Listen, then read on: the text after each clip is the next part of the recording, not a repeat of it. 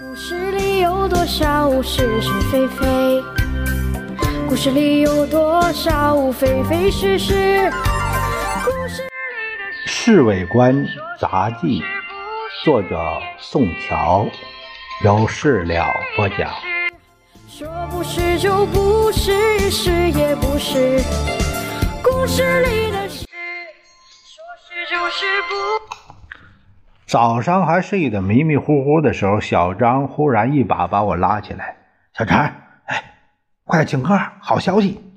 我使劲揉揉双眼，一看他手中有一封航空信，心里不禁扑扑通通的跳，因为知道一定是十七姨太的信。请客，请客，绝对没问题。小张把信往我怀里一扔。信封上很秀气的字迹，对我是太熟悉了。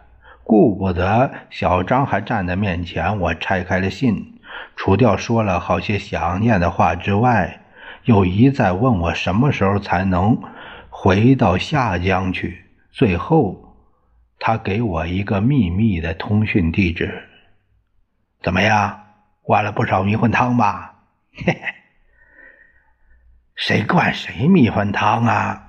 老杨也醒了，反正不是怪你。哎，小陈刚刚接到他答应的一封信，简直跟接到圣旨一样高兴。这个人之常情嘛。老杨一本正经，所以我认为小陈应该请客。你的意思怎么样？请客是应该的。不过这几天谁也没工夫，不会玩痛快，不如让小陈儿保留优先请客的权利。我们大家哪天有空了，啊，一起去玩儿。老杨说出了他折中的方法。先生吃完早饭后就召见了陈立夫，大概是咨询二中前会的进行情形。立夫。他们这几天也闹得太凶了。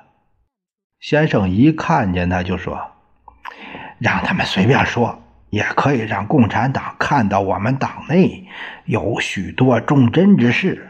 就是美国朋友看到这情形，他们一定认为国民党中央是有决心和共产党斗争到底的。可是他们也许认为我虽然是党的总裁。”但没有办法控制党员们的言论和行动啊！先生有点不高兴。哎，党内有充分的言论自由，正是证明主席是个有民主作风、哎有民主作风的总裁。陈立夫陪着笑脸不知道为什么，先生的脸色忽然缓和下来。不过。还是应该劝告他们不要闹得太过火。